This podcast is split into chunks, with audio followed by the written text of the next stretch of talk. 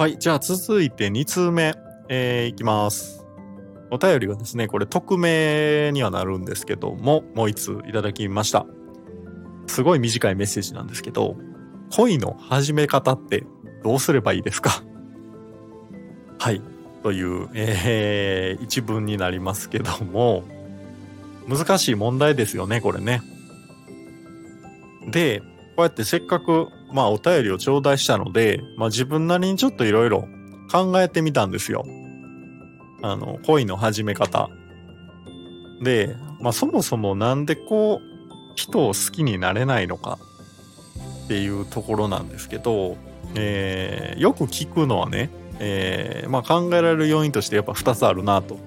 大きくね、思うんですよ。で、まあ一つは、恋愛よりも夢中になっているものがあると。まあ仕事や趣味やったり、えーいろいろあると思うんですけど、うん。まあそういうね、あのー好きなことが、夢中になっていることがありますよ。でなかなか、あのーね、今恋愛したいって感じじゃないんですよ、みたいな、はよく聞きますよね。で、もう一つは、えー付き合う相手の理想が高い。っていうのがもう一つあるかなと。積極的に行動してるんだけども、なかなかこうフィーリングのある合う相手がいない、こうパッとする相手がいないみたいなところで、自分ってやっぱり結構たくさんの条件を抱えて活動してるんだろうかみたいな、まあそういう系の悩みというかですね、まあそういう話はよく聞くなと思うんですね。えーなんで今日はちょっとこの2つのまあ要因というか、いうところにちょっとフォーカスして、ちょっとだけおしゃべりをしたいなと思うんですけど、えー仕事や趣味に没頭しているっていう一番目の理由ですよね。で、これは、うん、なんか正直僕は没頭してるんだったら、それで いいんじゃなかろうかと思ったりはしますよね。仕事や趣味に没頭しててっていう、あの、方、周りにいるんですけど、あの、まあ、恋愛とかそんなしてなくって、なんかね、その恋愛に対する悩みってそんなにないんですよね。本当に好きなことをやってて、その趣味の領域の中で高みを目指して、もっともっと頑張りたいっていう、それがもう頭の中で、もうそれでいっぱいいっぱいというか、もうそれで人生を楽しんでるっていう方いるんですけど、うん、なんかそんなに、まあ恋愛に関しては、そんなにこう悩みがないっていうか、そこはあんまりこう眼中にないっていうか、あの、今それで、こう、素敵な人生を送れてるんであれば、なんか別に恋することが全てじゃないかなという感じはするので、いいかなと思うんですよね。でも、中には、こう、仕事や趣味に没頭してるんですっていうところもありながら、でもやっぱり恋もしたいって時々思うんですみたいなのが一番難しくって、えーそういう時に、まあ、自分の正直な気持ちっていうのをこうしもう一回こう自己分析というか、まあ、自分ってどうなんだろうか。一生このままこうパートナーを作らずに棺桶に入るというとことを想像した時に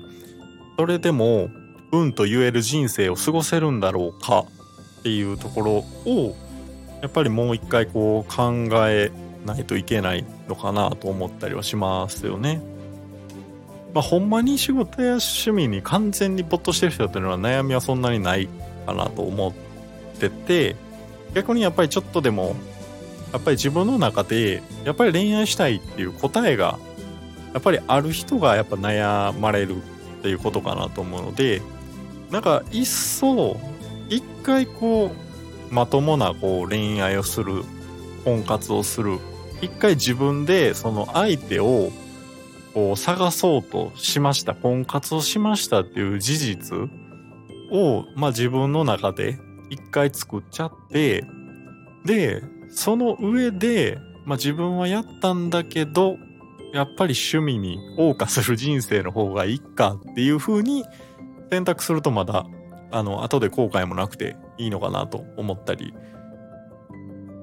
うん、答えがなんか出てるような気はするんですよね。うん、だからその答えに向かってこう正直に向かっていくだけなのかなと思ったりはします。はい。で、次、えー、2つ目ですけども、付き合う相手の理想が高い。えー、これですね、これ難しいですよね。やっぱりいろんな条件求めてしまう。やっぱりこういうところも欲しい、こういうところもあってほしい。難しいところなんですけども、うん、これは完全に僕の感想にはなるんですけど、僕が、僕も理想が高かった時ってないわけじゃなくって、なんか今思うと大学生の時って結構理想高かったのかなとかって思ったりはするんですけど、うん、そういう時ってあの多分ねすごい相手をすぐジャッジというか判断してたなって今思い返すと思ったりするんですよね。なんかその見た目にしろ話し方にしろ結構もうすぐにあこれはちょっと違うかなとか今盛り上がらんってことはもう付き合っても、うん、みたいなんとか、ジャッジがとにかく早かったことはありましたね。で、やっぱりそうすると、自分の中にある、そういうフィルターというか、もう早めの段階で選別しちゃうんですけど、うん、結局、なんか例えば自分の親友とか、友達とかを思い返した時に、まあ大体そんなすぐに仲良くなってないですよね。なんか周りにいる親友とかも結構やっぱ人間関係ってそれなりにこう時間をかけて、まあ、いろんなこう出来事体験を共にしてどんどんこう情報がアップデートされるというか相手のプロフィールがどんどんアップデートされていくっていうのがもう人間関係で大体そんなもんやなというふうに思った時に最初の段階？出会ってこう初期の段階にこうフィルターをかけてしまうっていうのはやっぱりもったいないなっていうところもあったり相手のいいところもちろん悪いところもですけどどんどん情報が増えていく。中でちょっと長期的な目線でこう見た方が多分自分も得するんやろうなとあのある時に思ったりしていて出会ったその時その直後初期段階でのやっぱフィルターっていうのはちょっとあんまり信用にならんなっていう風にていうかそういう経験をしたことがあるのでうん。なんかそういうまあ相手をすぐに判断するみたいなところがこのさっきのもともとのこの付き合う相手の理想が高いっていうところの悩み。と結構親和性があんのかなとは思ったりをしていて、まあ、そこをどういうふうに自分の感情とこう付き合ってい、えー、くか。っていうところかなとは思うんですけど、はい、ちょっとあのまとまりがなくて申し訳はないんですけども、えー、恋の始め方ってっていうね、えー、ご相談というか質問に関しては、まあ、まず自分がそのどういう要因で好きになれないんだろうかっていうところを僕やったら考えますかね。なんか、やっぱどうしても趣味をやりたいから、やっぱその恋愛に使う時間とかがもったいない、パートナーと過ごす時間がもったいないと思っているのか、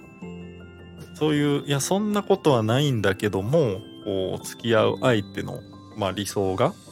こう、高くって、なかなか次につながらないのか、あとは、まあ、その他の、まあ、恋愛経験過去の恋愛経験でなんかトラウマになってしまっているとか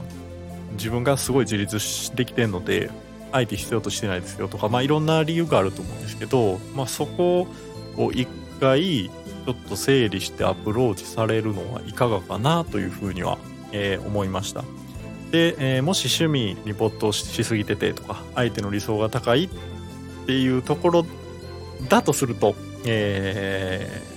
ー、今、さっきお話しした内容が、えー、質問者さんの、えー、参考になればなというふうに思います。